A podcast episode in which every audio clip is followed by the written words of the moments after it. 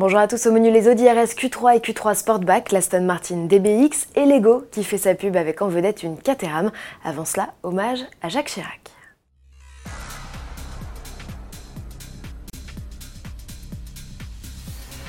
Il a animé la vie politique des Français pendant près de 40 ans. Cet homme, c'est Jacques Chirac. L'ex-président de la République s'est éteint à l'âge de 86 ans. Le saviez-vous, il avait un petit faible pour les Citroën et particulièrement la CX, idéale pour loger son mètre 89.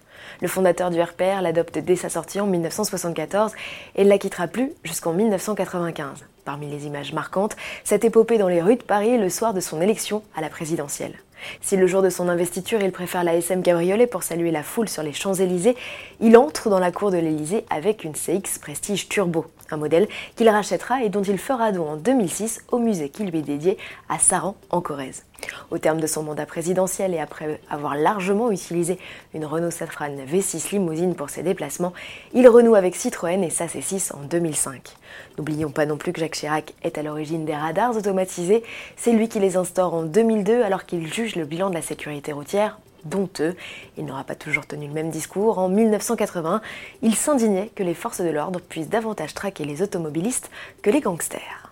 Ça dépote chez RS, la division sportive d'Audi, les RS6 Avant et RS7 Sportback à peine présentés, voilà que débarquent les RS Q3 et Q3 Sportback.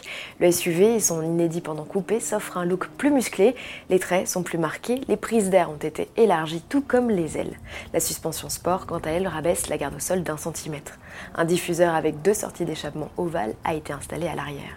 Les multiples détails noirs renforcent le côté bestial des modèles. À l'intérieur, l'ambiance est résolument sportive avec des sièges spécifiques en cuir et des compteurs numériques avec un affichage tout particulier. Et sous le capot, Audi reste fidèle aux 5 cylindres TFSI mais la puissance grimpe à 400 chevaux. Le Mercedes GL à 45 AMG est détrôné. Le bloc fait équipe avec une boîte estronique à 7 rapports, la transmission intégrale est greffée de série. Côté perf, les deux modèles annoncent un 0 à 100 km/h en 4 secondes et demie. Tarif à suivre, livraison prévue au premier trimestre 2020.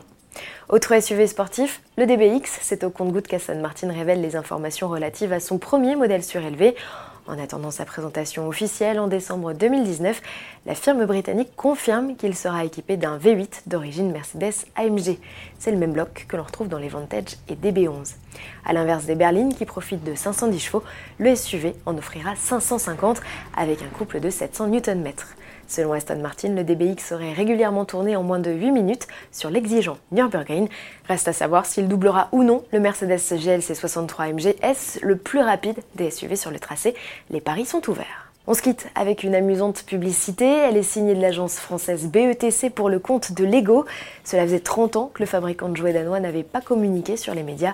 Pour son retour, il s'offre un spot coloré et décalé où un lapin tente d'échapper à un chasseur dans un environnement composé de tout sauf des célèbres briques Mais l'univers Lego est là puisque tout ce que l'on peut voir à l'écran a son alter ego en Lego. Oui oui, même la Caterham 7.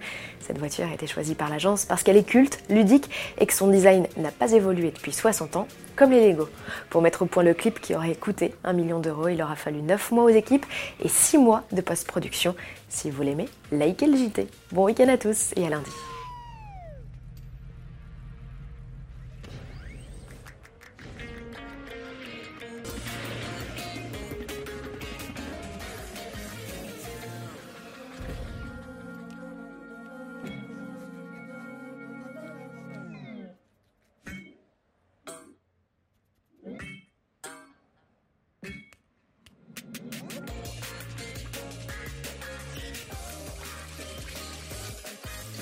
Rebuild the world.